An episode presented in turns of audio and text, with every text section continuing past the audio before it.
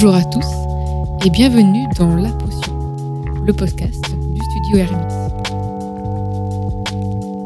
Si vous êtes un indépendant ou une marque établie, cette émission est faite pour vous. Notre but est de vous inspirer, de développer votre créativité et de vous donner des clés qui vous permettront de créer des marques mémorables. Pour cela, nous discutons de designer à designer au sein du studio ou bien directement avec les entreprises qui façonnent le monde de demain. Alors n'oubliez pas, une potion est un secret bien gardé. Tentons alors aujourd'hui de le percer.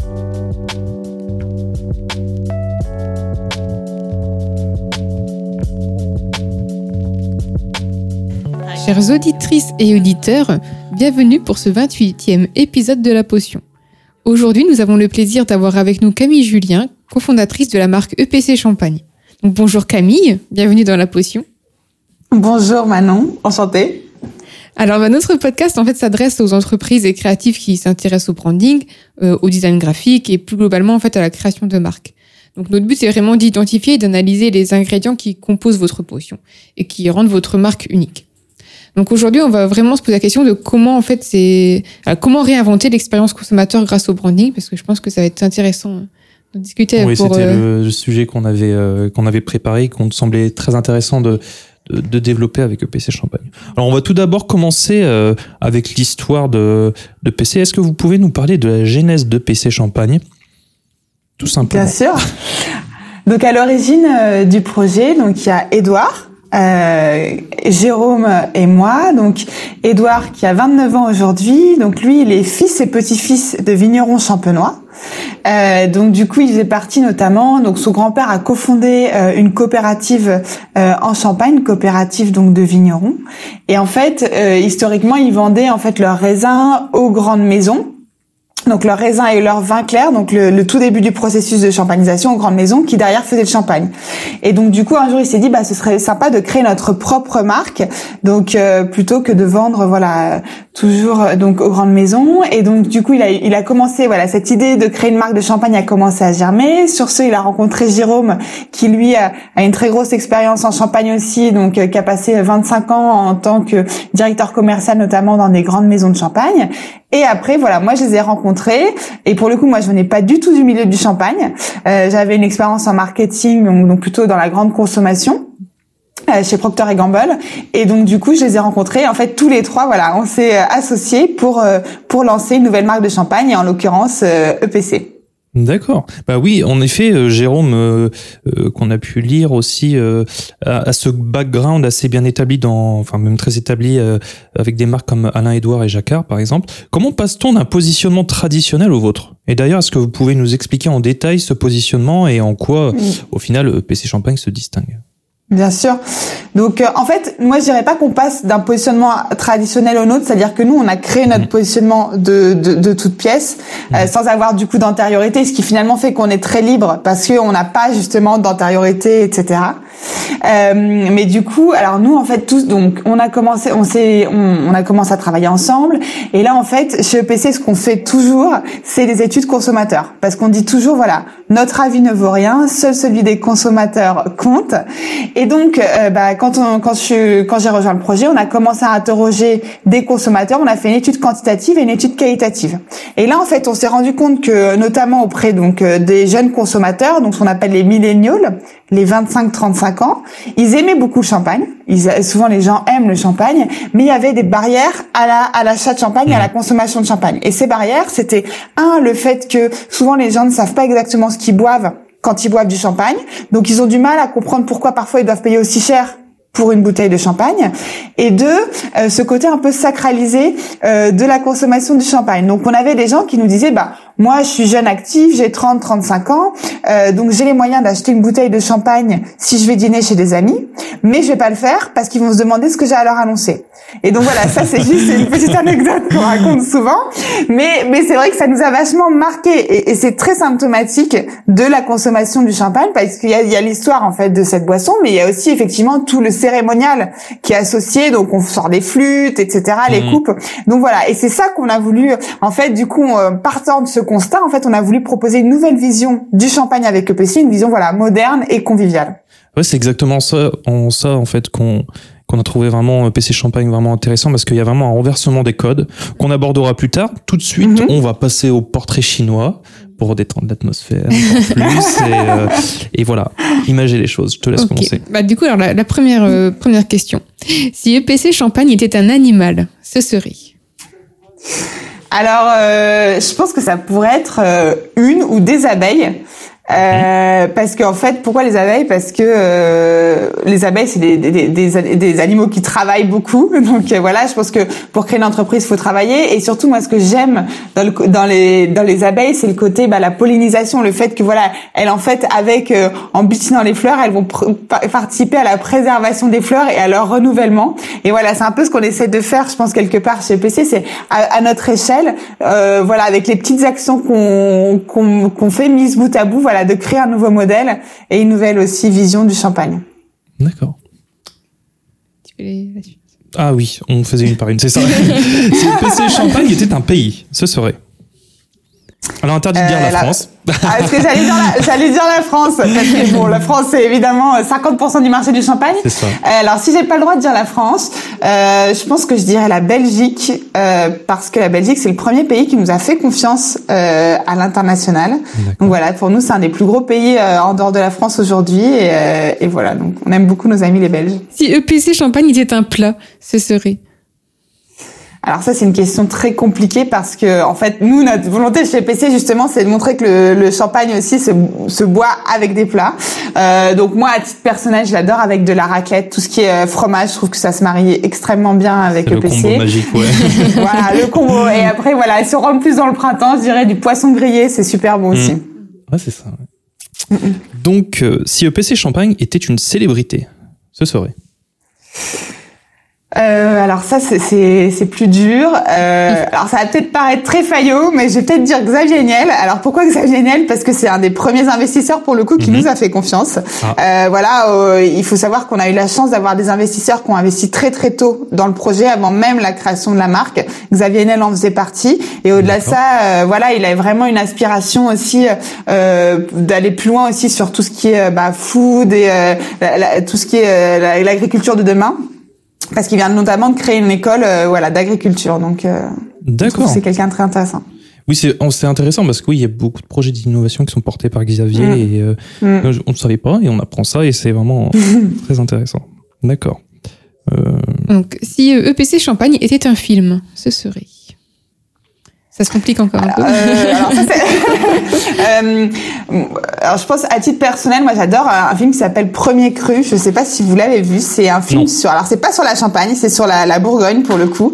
Euh, mais je trouve que c'est un film qui est, qui est magnifique parce qu'on voit des très très beaux paysages de vignobles euh, et en même temps ça montre très bien le, la, la difficulté du travail du vigneron et aussi le savoir-faire. En fait, le film est vachement centré aussi sur le savoir-faire du vigneron. Et euh, voilà, donc ça se passera en Champagne, ce sera encore mieux, mais c'est un film qui, qui est très inspirant, je trouve. D'accord, à mettre sur notre liste de films à regarder. si EPC Champagne, alors là on est encore plus dur, était un livre, ce serait.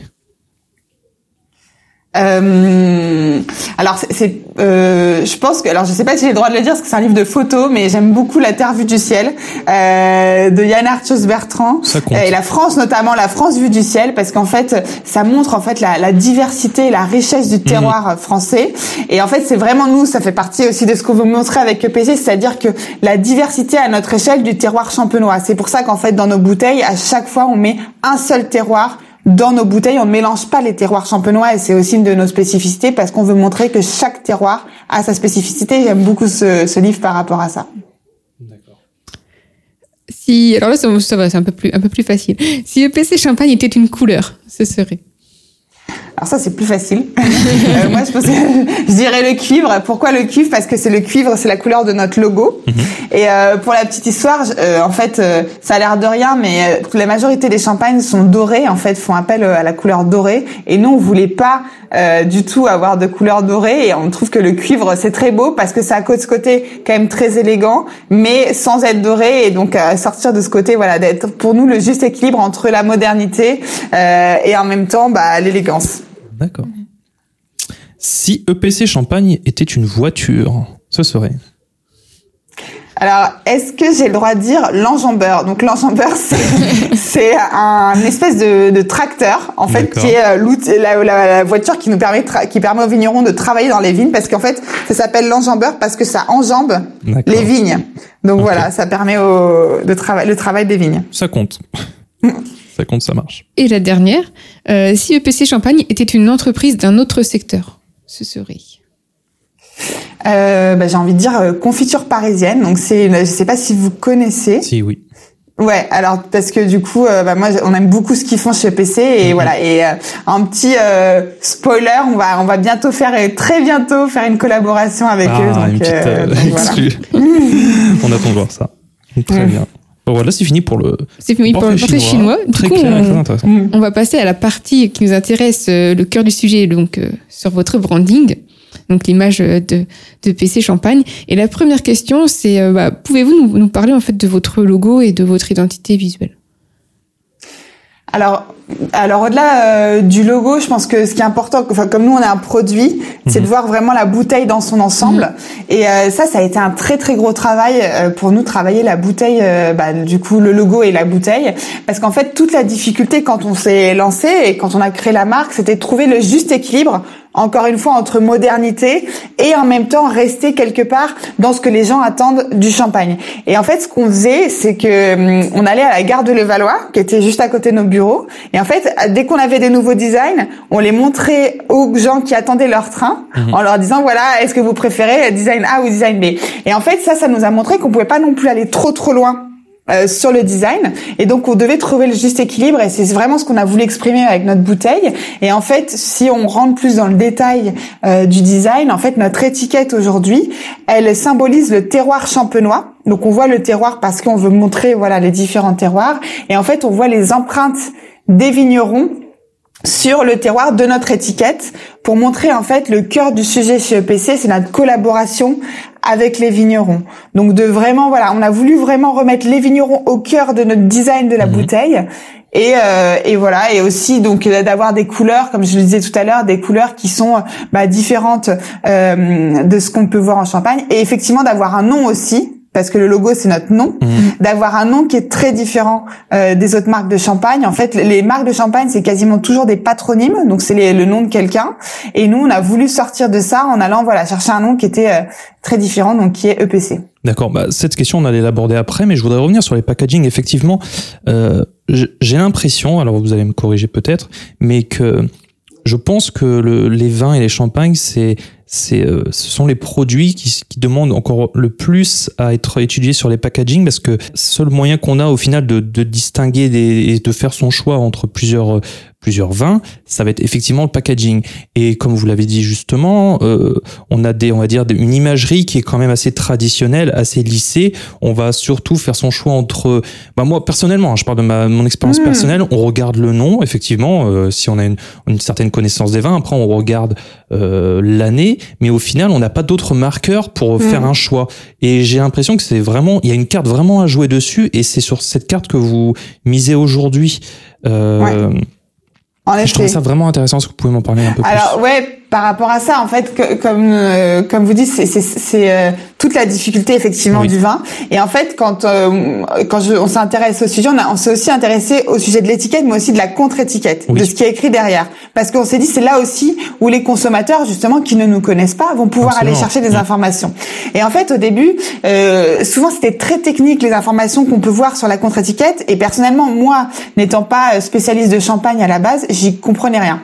Et donc on a voulu simplifier vraiment l'information et en même temps voilà jouer un peu avec le consommateur. Donc en fait sur notre étiquette on montre donc là où ça a été donc le vin a été euh, donc euh, récolté. Avec quel vigneron on a travaillé? Quelle est la teneur en sucre? On montre très simplement en fait la particularité de la cuvée avec des bouchons. En fait on a mis des petits un boirem avec des bouchons de champagne euh, avec juste fraîcheur euh, sucré et fruité qui sont plus ou moins remplis on met des petits prétextes d'ouverture parce que justement on fait le lien avec bah voilà nous c'est pas juste pour les mariages et les mhm. anniversaires donc prétexte d'ouverture euh, voilà je vais rencontrer belle maman mhm. et euh, du coup et on a aussi voulu montrer donc pour jouer aussi avec donc le consommateur. Donc c'est, on a mis une pastille thermosensible qui montre en fait quelle est la température idéale euh, à laquelle voilà la bouteille peut être dégustée. Donc du coup voilà, on a voulu vraiment creuser ce sujet de l'habillage de la bouteille pour voilà donner des informations utiles au, au, au consommateur pour faire son choix. Oui, en plus c'est une dynamique qu'on a vue dans à peu près dans le même secteur, mais sur les, par exemple sur euh, le secteur de, des, des, euh, des bières en fait, où là il y a vraiment depuis quelques années euh, vraiment de, un bouleversement des codes. Voilà, on, on mm. essaie un peu d'abandonner, abandonner le, côté traditionnel pour peut-être s'inscrire dans mm. une nouvelle, euh, mm. dans, un, dans un temps actuel, quoi. Et, euh, et le champagne, oui, était encore un peu ancré dans, dans, dans ces codes alors qu'on peut dire vieillissant. Euh, euh, en tout cas, chacun se fera son opinion. Je vais revenir euh, du coup sur le nom de, PC. Mhm. vous aviez dit justement que traditionnellement les, les, champagnes et les vins portent souvent le nom de leur voilà ce sont des patronymes mhm. comme Édouard ou Jacquard d'où vient le nom de PC Champagne et quel, quel a été votre process pour le naming? Alors euh, c'est une très bonne question. En fait, on a pour le, le, naming, en fait, on a commencé à vraiment réfléchir au positionnement de la marque, là le territoire de marque, là où on voulait emmener la marque. Mhm. Et euh, du coup, il y avait ce côté effectivement euh, bah, différenciant.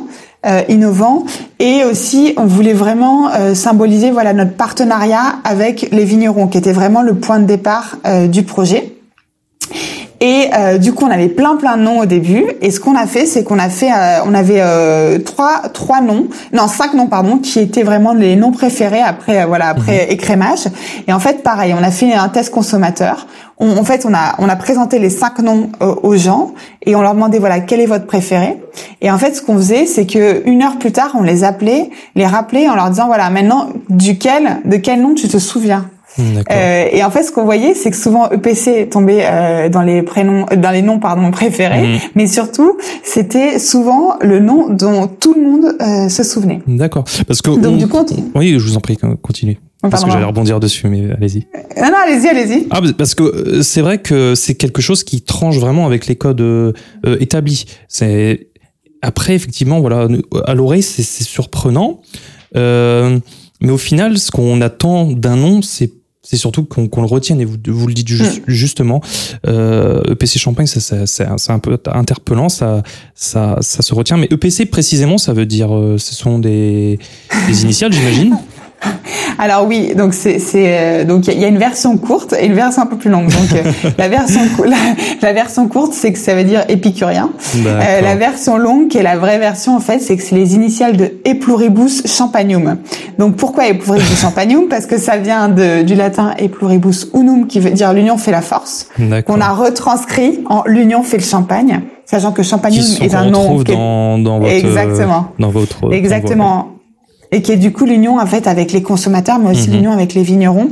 Et en fait, champagnum étant aussi un mot totalement inventé, évidemment, euh, en latin. Donc, on ferait ça drôle aussi de se moquer un peu aussi des, des langues mortes, donc avec donc ce Epluribus champagnum et donc EPC. D'accord, très bien. Euh, avant de continuer, je vais poser la question euh, de, du podcast. Quel est le secret de votre potion?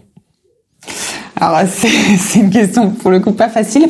Non, je pense que ce qui fait notre différence, c'est déjà bah, avant tout le produit. En fait, je mhm. pense que on, avant d'être une marque, on a un, un produit euh, qui est voilà, qui est voilà traçable, euh, 100% traçable avec moins de sucre et moins de sulfite, qui est un produit qui est élaboré en partenariat avec les vignerons. Mhm. Et je pense qu'en tout cas nous, ce qu'on essaye de faire, c'est vraiment de, de montrer une nouvelle vision du champagne, ça, qui est donc euh, voilà moderne et conviviale. Et c'est je pense ça qui nous distingue, et notamment aussi lié à ça toute l'expérience de consommation qu'on a voulu montrer euh, un peu différemment à travers le champagne, avec notamment les blidas.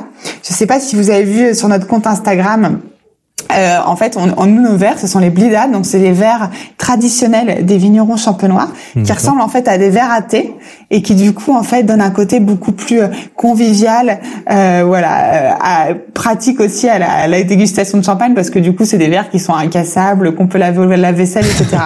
donc on a voulu vraiment, voilà, montrer qu'on pouvait avoir une nouvelle expérience de consommation du champagne avec EPC. Oui, parce que le verre fait tout aussi, mais, mais ce qui est important c'est ce qu'il y a dedans, c'est le verre. Exactement exactement. Bah, J'avais justement, euh, bah, je pense qu'on répondit bien sur la question suivante parce que on, peut lire en fait sur votre site dans la section histoire section donc au passage qui vient soutenir le storytelling général, hein, la phrase suivante. Créer une marque chaleureuse pour montrer que le champagne est avant tout une boisson d'épicurien. Mm. Donc voilà, donc bah, comme on le disait, hein, c'est quelque chose que l'on observe beaucoup en fait euh, euh chez des marques aussi comme Felkivedi, euh, mm-hmm. euh, voilà dans, dans des marques un peu plus plus, plus jeunes. Avec, avec, qui on avait pu faire un podcast. Oui. Mm. Voilà. Et euh, voilà, donc l'épicurisme et encore plus, voilà, on le sait maintenant avec la, signification du nom euh, oui, EPC. c'est vrai. c'est vraiment la recherche du plaisir qui semble bah, au centre de votre ton de marque. Donc savoir un peu si vous pouvez nous en parler, parler de votre ton de voix aussi. Bien sûr. Et euh, le ton de voix, pour euh, pour moi et pour nous, c'est extrêmement important. Mhm. Euh, c'est vraiment quelque chose sur lequel euh, on a très, enfin, on a vraiment beaucoup réfléchi dès le départ. Euh, et d'ailleurs, voilà, on, je fais un coucou à, Camille qui est donc qui, qui, nous a rejoint dès le début et qui donc a travaillé le ton de voix de la marque. et en fait, notre ton de voix, c'est vraiment, je pense, le côté très accessible, la proximité mhm. avec voilà des mots simples, en fait, des mots simples et un côté un peu peu euh, pas impertinent, mais d'une certaine façon un peu, un peu impertinent parce que voilà, on se moque un peu bah, de nous, des codes. On, a un peu cette liberté, je pense, euh, dans le ton de voix. Quand je parlais des prétextes d'ouverture tout à l'heure, donc voilà, euh, le faire le choix de parler de date Tinder sur notre bouteille, par exemple, ça a l'air de rien, mais voilà, c'est c'est très différent. Et puis voilà, d'avoir toujours toujours des mots simples pour parler de nos produits et voilà pas rentrer dans trop de technicité pour que les personnes qui n'y connaissent rien et ce qui constitue la majorité finalement des consommateurs comprennent ce qu'ils boivent et voilà et, ce à quoi ils ont affaire. Oui, c'est ça. Après, beaucoup d'humour aussi. Hein, beaucoup d'humour. Mm. Euh, euh, là, vraiment, on tranche avec les codes de, traditionnels euh, dans le secteur du champagne. Bah oui, parce que pour nous, le, champagne, c'est la boisson bah, festive et mmh. d'épicurien par excellence. Donc euh, voilà, c'est pour ça que pour nous, c'est hyper important finalement de pas être trop sérieux. c'est ce que j'allais dire. Euh, on peut s'amuser sans être trop sérieux aussi. Ça, Exactement. Et du coup, euh, tout ça nous amène aussi à la question bah, de votre persona. quel est-il? notre personnage dans le sens euh, voilà, cible, votre cible on en a parlé effectivement. Donc en mm. gros aujourd'hui donc notre cœur de cible d'un point de vue design d'un point de vue branding c'est vraiment euh, les millénials mm. donc les 25 35 ans. Mais en fait les millénials et au final bien au-delà des millénials parce qu'on a choisi les millénials parce que c'était une cible qui était finalement peu adressée aujourd'hui par les autres marques de champagne qui souvent s'adressent à une, cible un peu plus âgée.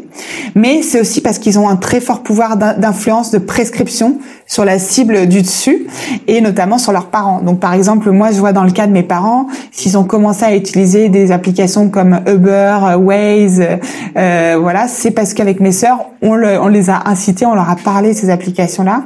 Donc voilà, donc notre persona de design, c'est vraiment les millénials, mais pour toucher une cible finalement beaucoup plus large parce que euh, voilà, ils ont un fort pouvoir d'influence euh, sur ces sur ces. Et puis au-delà de ça en fait, on a on n'est pas hum, comment dire parti sur la cible en tant que âge mais en tant que ce qui faisait les particularités des millénials et ce qui fait les particularités des millénials, c'est la recherche d'expérience euh, notamment. Le, le côté l'importance de la transparence du produit et euh, tout ce qui est personnalisation. C'est pour ça qu'en fait nous on va pouvoir proposer donc euh, des par exemple de personnaliser nos bouteilles en faisant graver euh, nos bouteilles avec la phrase de votre choix, un logo pour les entreprises. Donc ça ça fait référence vraiment à ce code très fort de la personnalisation chez les millennials et l'expérience comme je vous le disais sur l'expérience de consommation du champagne qu'on a voulu travailler aussi.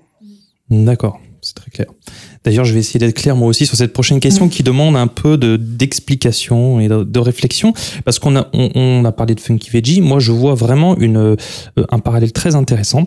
On discutait euh, avec Camille Azoulay aussi sur le sur les marques euh, qui, qui, qui sont positionnées sur l'écologie, par exemple, qui sont traditionnellement maintenant du coup un peu vieillissantes qui argumentent toujours sur euh, les qualités de leurs produits, euh, le respect de l'environnement et en fait Funky Veggie en parle, c'est dans leur ADN de toute manière, mais ils ne mettent pas forcément euh, ces arguments du, du, du sein ou de, du Made in France en au premier plan. Euh, ça, on le voit par exemple avec vous aussi. On aurait pu s'attendre pour une marque de champagne à jouer l'argumentaire à fond. Voilà, le terroir, le Made in France, le champagne. Voilà, c'est c'est la région par excellence pour les vins euh, dans le monde entier. Euh, quelle est ce, votre stratégie sur, sur, euh, sur ce point-là? Est-ce que euh, ça vous paraît juste être une évidence et vous en parlez sans forcément mettre l'accent dessus?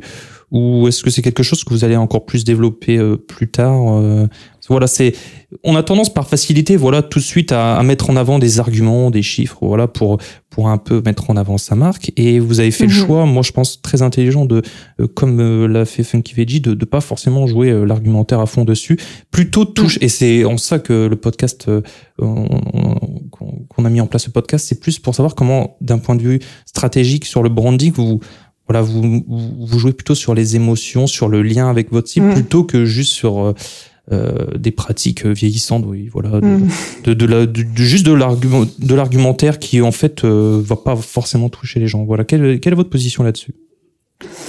Alors effectivement, c'est c'est c'est un sujet euh, ouais très intéressant parce que d'un côté d'une façon, effectivement, c'est un peu une évidence parce que le Made in France, mhm. effectivement. Mais après, on a vraiment aussi, nous, un argumentaire produit très fort qui est le côté, mhm. donc, moins de sucre, moins d'additifs, traçabilité. Mais effectivement, c'est pas forcément ce qui est le plus perçu à travers euh, notre communication parce qu'en fait, comme vous dites, on veut vraiment susciter une émotion euh, plus euh, que de parler sur des arguments rationnels parce qu'en fait, on sait que notre champagne, sans vouloir, est extrêmement bon, en toute objectivité. et, et donc, du coup, en fait, on sait que les gens, quand ils vont le goûter, ils vont avoir mhm. cette émotion du goût. Ils vont sentir que voilà, ils vont pas avoir mal à la tête le lendemain parce qu'on minimise les sulfites. Et voilà, ils vont sentir que c'est finalement peu sucré. Donc en fait, on a en fait finalement, je pense que le fait d'avoir un très bon produit à la base, ça nous donne aussi cette liberté. De mhm. ne pas euh, communiquer de façon centrale sur le produit et de communiquer aussi euh, sur autre chose. D'accord. Oui, c'est exactement ça, moi, je pense. C'est, euh, je pense, c'est juste voilà, il faut que déjà à la base euh, euh, il y ait cette nécessité de, de, de transparence. On vous l'indiquait, mm. comme par exemple mm. peut le faire Veggie aussi. Vous, vous indiquez exactement tout, la traçabilité, mm. le soin que vous apportez à la qualité de vos produits. Et le fait de pas insister dessus, voilà, ça, ça, ça, ça transparaît comme être une évidence pour vous, pas, pas forcément un, argu un énième argument marketing.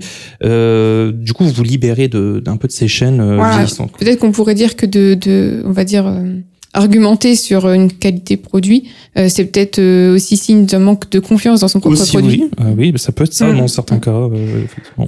Oui, après nous aussi on a la chance voilà d'avoir aussi des, des, des prescripteurs, c'est-à-dire qu'on a Goemio, enfin on a des médailles, de nombreuses médailles, donc voilà mm Goemio qui nous a récompensé comme dans, dans, son guide 2021, etc., etc. Mais du coup on en parle, mais c'est plus voilà pour en réassurance, pour montrer effectivement que voilà notre qualité, mais plus qu'en en, en, en axe de communication principale. D'accord. Bah là, du coup, on va se, on va plutôt, on se peut s'intéresser à vos canaux de communication. Vous, vous, cultivez beaucoup l'esprit de communauté par, par le ton dont on a parlé juste avant, mais aussi par votre approche du numérique euh, et des réseaux sociaux. C'est d'ailleurs ce qui vous a fait connaître grâce à, à une grosse croissance sur, sur Instagram. Pouvez-vous nous parler de votre stratégie de numérique, des réseaux sociaux, d'Instagram et un peu comment voilà vous développez euh, la marque? Parce qu'elle est surtout présente sur euh, sur sur en ligne. Et d'ailleurs c'est une très belle réponse je pense et une alternative bah, à ce qu'on connaît avec le Covid aujourd'hui et mm. voilà. Est-ce que vous pouvez parler de tout ça? Oui. Alors en termes bon, en termes de canaux de distribution déjà effectivement on est présent en ligne euh, mais aussi euh, dans d'autres canaux pour le coup, donc chez les cavistes notamment mhm. et dans les bars-restaurants euh, quand ils rouvriront. après, en termes de communication, effectivement, on, est très présent sur les réseaux sociaux, notamment sur Instagram, un peu sur LinkedIn, mais ça c'est quelque chose qu'on va plus développer à l'avenir pour le coup. plus pour B2B, j'imagine. Ouais, c'est un peu plus pour le B2B, mais on pense qu'il y a du potentiel à encore inexploiter avec LinkedIn. Instagram, c'est, enfin pour nous, c'est une formidable vitrine aujourd'hui parce que ça permet de toucher très vite beaucoup de consommateurs et, comme vous dites, d'interagir avec eux. Ça. Donc, euh, notamment euh, à travers les stories, ça c'est quelque chose euh, qu'on a pas mal développé ces derniers temps. Donc, les stories, on a une story notamment le mercredi, une story le vendredi. La story du mercredi, c'est le petit quiz du mercredi. On va poser des questions, voilà, par exemple des questions de culture G sur le champagne, mais très simple. Donc, est-ce que vous savez ce que c'est un blanc de en blanc de blanc? Donc, il y a possibilité de cocher les réponses. Et en fait, on a un très fort taux d'engagement euh, sur ce genre euh, d'activation. Donc en fait, euh, ça nous permet voilà tout de suite d'interagir avec les consommateurs, d'avoir des échanges avec eux. Quand on pose des questions, on a très facilement des retours. Donc aujourd'hui voilà, les réseaux sociaux, moi je trouve que c'est c'est c'est tellement pratique finalement d'être à l'ère des réseaux sociaux et d'avoir cette cette proximité. Et en fait, c'est tellement lié à l'ADN de notre marque qui est vraiment d'être au plus proche, comme je vous le disais, l'union fait le champagne, donc l'union aussi avec les consommateurs, d'être au plus proche des consommateurs, que on doit forcément chez EPC être euh, la marque qui va vraiment se concentrer aussi euh, sur les réseaux sociaux et sur l'interaction avec les consommateurs. Oui, c'est la, la, question de l'interaction est vraiment très intéressante parce que il y a encore beaucoup de marques qui pensent que Instagram c'est juste une vitrine, alors que c'est vraiment un moyen privilégié pour mm. avoir une, une relation euh, proche et encore mm. plus, euh, par exemple, pour euh, réajuster euh, son positionnement, d'avoir mm. directement des retours de, de, de ses mm. consommateurs, c'est une chance qu'on n'avait pas jusqu'à très peu de temps. Et je veux dire qu'en plus avec la cible. Oui, je vous en. Oui, oui, pardon. Oui, avec notre cible, c'est sûr. C'est c'est pour ça que pardon. c'est vrai que Instagram, c'est la cible des, c'est le, le, réseau social des millénials par des millénials par excellence. Et puis par exemple, nous, comme vous dites, ça nous permet, bah, la dernière fois, on, on, on une nouvelle cuvée, on voulait demander aux consommateurs bah, quels étaient les prétextes d'ouverture qu'on pouvait écrire sur la cuvée. Et voilà, on pose la question en story, on a tout de suite des réponses. Donc euh, c'est vraiment euh, voilà génial à cet égard aussi. D'accord. On parle, vous avez parlé rapidement des de, de, des médailles que vous avez eues euh, sur sur vos vins. On va en parler plus précisément. Comment faites-vous Du coup, ça fait ça fait partie de l'autorité de la marque. Comment faites-vous pour asseoir cette autorité de marque et quels sont vos plus beaux euh, chiffres et faits d'armes avec EPC Champagne Alors pour la notoriété, effectivement, il y a, y a, les médailles, comme vous dites. Aujourd'hui, donc il y a les réseaux sociaux aussi, mhm. mais il y a aussi les, les RP. Donc euh, voilà, les retombées presse. Aujourd'hui, nous, on a un budget marketing qui est très limité. Mhm. On fait vraiment attention à tout ce qu'on dépense. Les, les retombées presse, je pense que c'est euh, c'est quand même quelque chose de capital aujourd'hui pour se faire connaître. Et je pense qu'à cet égard, notre plus gros fait d'armes, c'est d'avoir été aux, 20 heures du euh, JT de TF1, euh, voilà, le 31 décembre de mmh. notre lancement, le 31 décembre 2019. Donc voilà, un peu moins de six mois, six mois après notre lancement, on était euh, au JT, euh, un reportage sur EPC. Donc ça, je pense que c'était la, la chose dont on a été la plus fière. Euh, je te laisse continuer. Euh, parce que je t'ai volé une question là, je l'ai pas dit, mais je t'ai volé une question, mais c'est parce que je voulais rebondir. euh, bah, on a déjà un petit peu évoqué, mais euh, est-ce que vous pensez euh, être la réponse à une image donc, vieillissante du monde des vins dans l'esprit des consommateurs? Après, après tout ce, tout ce qu'on a dit, ça paraît oui, ça paraît évident, mais, ça peut être bien de le rappeler. Hein. non, la, la, réponse, ce serait très présomptueux de ma part de dire qu'on est la réponse. Je pense que on voit qu'il y a de plus en plus, justement, comme vous le disiez, de, de, de choses, de, de projets qui vont vraiment dans ce sens, euh, que ce soit dans le champagne, mais aussi dans les vins et la bière. Et, et, et franchement, je pense que c'est une super euh, super chose. Moi, euh, quand on a créé PC, je regarde aussi beaucoup les vins, notamment australiens, l'Amérique latine, etc. Il y a beaucoup qui font des choses super et qui bougent, qui vont beaucoup bouger les choses. Donc, euh, donc voilà, on n'est pas les seuls et, et, et, et c'est d'autant mieux. Bah écoutez, moi je vais répondre pour vous. Vous êtes une réponse à l'image vieillissante du champagne. Voilà, c'est fait. Et donc, bah, pour résumer, qu'est-ce qui fait de EPC une marque unique? C'est la troisième fois qu'on la pose, mais on insiste. Hein. C'est pour conclure sur ces, questions. Alors, on parle bah, de la marque. On parle de la marque, du coup. La marque, ok, pas du produit. Euh, je pense que ce qui fait vraiment de PC une marque unique, c'est le vraiment le juste équilibre entre voilà modernité et convivialité.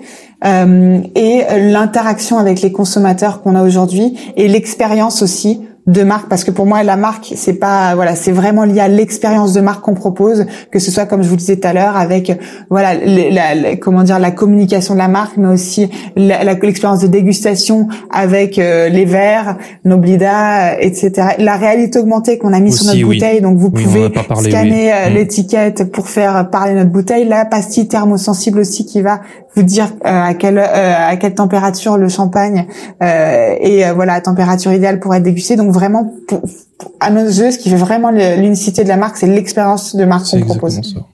Exactement. Et alors, du coup, pour terminer, dernière question sur l'avenir. Euh, comment voyez-vous le secteur dans les 20 prochaines années et quels sont vos projets d'innovation? Alors, euh, c'est une vaste question. Le secteur, non, je pense que vraiment, euh, le secteur va aller vraiment beaucoup plus vers la traçabilité, mhm. voilà, la transparence euh, sur, euh, voilà, sur euh, sur sur la composition euh, des vins en général, sur le fait de mettre moins d'additifs, moins de sucre, moins de sulfite, sur évidemment une agriculture, une une agriculture de plus en plus raisonnée, en allant vers le bio. Donc ça, c'est sûr que c'est structurel. et nous, nos innovations, bah déjà, ça va être très bientôt, on va lancer une nouvelle cuvée avec aucun sucre euh, ajouté. Donc euh, du coup voilà un brut nature, un blanc de blanc brut nature. Donc ça ça va être d'ici euh, deux mois. Euh, donc on a on a on a hâte, mais voilà globalement ça va être c'est la prochaine étape en tout cas d'innovation de la marque. Et puis comme je vous disais, on va avoir un partenariat aussi avec Confiture Parisienne. Donc on va lancer ensemble une gelée de champagne. Alors on va suivre ça de très près. Vu qu'il est bien, on va avoir faim bientôt là. Bah, écoutez, merci beaucoup. Euh, on a, enfin, on a fini nos, questions. Oui, euh, c'était vraiment un, un, entretien vraiment passionnant. Très, très, intéressant. beaucoup, mm. et euh, je trouve ça vraiment très très inspirant en fait de mm. voir comment on peut réinventer quelque chose qui est vraiment assez ancré. c'est comment on prend aussi des risques parce que c'est des, c'est, des risques quand même. Mm. Et je pense que c'est ce qui fait les marques innovantes, c'est de, mm-hmm. c'est de prendre des risques en fait et de changer les codes. Voilà. Exactement, très belle conclusion. Plaisir partagé en tout cas. Merci beaucoup à tous les deux.